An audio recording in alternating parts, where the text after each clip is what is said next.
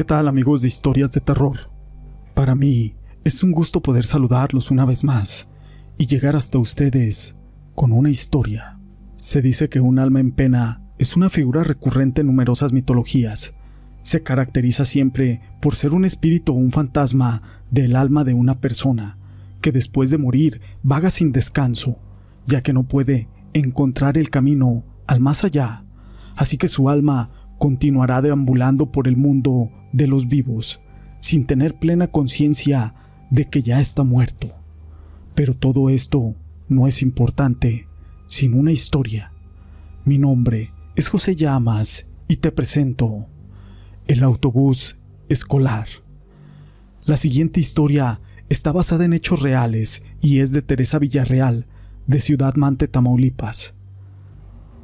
¿Qué tal? Buenas noches. Mi nombre es Teresa. Soy de la Ciudad Mante, Tamaulipas. Esto que les quiero compartir es algo que yo tenía muy guardado y que el tiempo me ha ayudado a borrar las huellas de esta experiencia tan desagradable, que me mantuvo por algún tiempo mal, con pesadillas y temor de salir a la carretera sola. La verdad es de que antes de lo que les voy a contar, solamente mi amiga y la familia saben esto que me pasó. Para ser exacta, un 19 de noviembre del año 2005. Yo me dedico en la ciudad a hacer trabajos de belleza y tengo un pequeño spa donde también hago delineados de los ojos permanentes, tatuaje de cejas, labios, etc. A veces también me contratan para ir a diferentes ciudades cercas, como de aquí a Manuel, Aldama, a González, o lugares alrededor de este lugar. Como mi amiga Norma y yo nos pusimos de acuerdo para asistir un día viernes 19 de noviembre a la ciudad de González, esto para hacer un trabajo de delineados permanentes y otros servicios para ella y unas amigas. Así me costearía la ida. Así que quedamos en que yo llegaría a las 2 de la tarde y poder atender a todas las personas. Como toda madre de familia, la casa, los hijos y el trabajo se comen el tiempo y pasa volando. Ya era la una y media de la tarde y yo no había salido de Ciudad Mante a González. Según iba a llevar a lavar mi carro, porque estaba todo polvoso, ya que un norte y el mal tiempo de días antes me lo había dejado así. Yo subí mi equipo de trabajo y salí volando hacia mi cita. Por suerte llegué, unos poquitos minutos después de la hora, ya que la verdad no me gusta ser informal, y me dispuse a trabajar para terminar a una buena hora y que no me ganara la noche.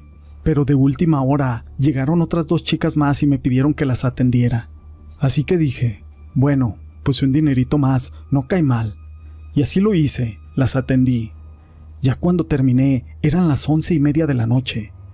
Mi amiga Norma me dice, ¿por qué no te quedas aquí si gustas a dormir? Para que no te vayas esta noche. Mejor te vas mañana muy temprano. Yo la verdad le dije, te agradezco tu atención, pero tengo un compromiso temprano. Vete con mucho cuidado. Me dijo, me hablas por cualquier cosa. Así que recogí mis cosas. Dieron las 11:45 de la noche. Así salí de González. Ya en la carretera rumbo a Ciudad Mante, en mi carrito, que era un Jetta a una velocidad moderada, a la altura de un lugar que se llama Chigolosa. Antes de la curva veo a varios estudiantes. La verdad, eran más de 10. Yo no los alcancé a contar, pero eran bastantitos. Estaban uniformados con un pantalón gris y una camisa blanca, pidiendo un aventón o un rae, como se dice, a la orilla de la carretera. Yo lo que pensé es que se les había descompuesto el camión de alguna excursión a la que habían ido. Así que me detuve, orillándome al acotamiento. Volteé por el retrovisor y se dejaron venir corriendo todos. Y como me pasé de donde estaban, llegaron. Se quisieron subir todos, y solo se escuchaba cómo palmeaban mi carro. Bajé el vidrio del copiloto para decirles que no iban a caber todos, que se subieran en las piernas unos de otros y dos adelante. Pero abrieron la puerta de atrás y se subieron. Solamente se escuchaban risas y el hazte para allá, dame un espacio. Conduce tú si quieres, etc. Bromas entre ellos, pero nadie se vino adelante, solo se ocupó el asiento de atrás. Yo calculé que eran unos seis jóvenes que no pasaban de los 18 años. Así que volví a conducir de nuevo y les dije, ¿por qué nadie se vino acá adelante? pero la verdad solo se escuchaban sus risas. Yo quería verles las caras por el espejo retrovisor, pero no se distinguía nada. Fue entonces que un escalofrío se apoderó de mí y mis vellos se erizaron un poco. Puse la música a un volumen no tan alto, esto para tranquilizarme, y seguí conduciendo, pero entre mí sentía algo muy extraño, algo que no entendía, no sabía qué pasaba. Fue entonces que casi llegando les dije, bueno muchachos, los dejo aquí a la entrada de Ciudad Mante o más adelante. Pero no contestaban. Así que volví a preguntar una vez más, y no recibí respuesta. Desaceleré un poco y giré mi cabeza hacia atrás, esto para preguntarles dónde los dejaba. Mi sorpresa es que ya no estaban. Así que sentí que mi corazón se iba a detener. Grité por dentro como una loca de la impresión. Aceleré mi coche para llegar a mi casa lo más rápido posible, y mi corazón estaba latiendo al mil hasta que llegué. Entré a la casa y me puse en pánico, y mi esposo me decía, muy preocupado, ¿qué pasó, mi amor? ¿Qué pasó? ¿Qué tienes? ¿Por qué estás así? Así que le conté todo lo que me había sucedido con aquellos jóvenes estudiantes, y fue que él me dijo que hace dos días ahí había chocado un autobús escolar con estudiantes del Instituto Mexicano de Educación Profesional, donde murieron muchos alumnos de ahí.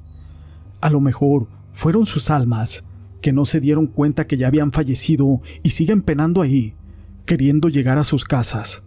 Al día siguiente por la mañana desperté y salimos a un compromiso familiar. Como mi carro no estaba lavado, ahí quedaron todas las manos plasmadas de aquellos chicos, de estos angelitos que ahí perdieron la vida y que deseo que en gloria estén. Esta historia la quise compartir con ustedes. La verdad es muy triste, pero es una realidad. Nos la compartió mi amigo Eclipse Rey de los Mares, a quien le mando un saludo. Si les ha gustado, déjenme su pulgar arriba. No olviden en dejar sus comentarios. Les recuerdo que nos pueden seguir por Facebook también. Gracias por ser parte de este canal.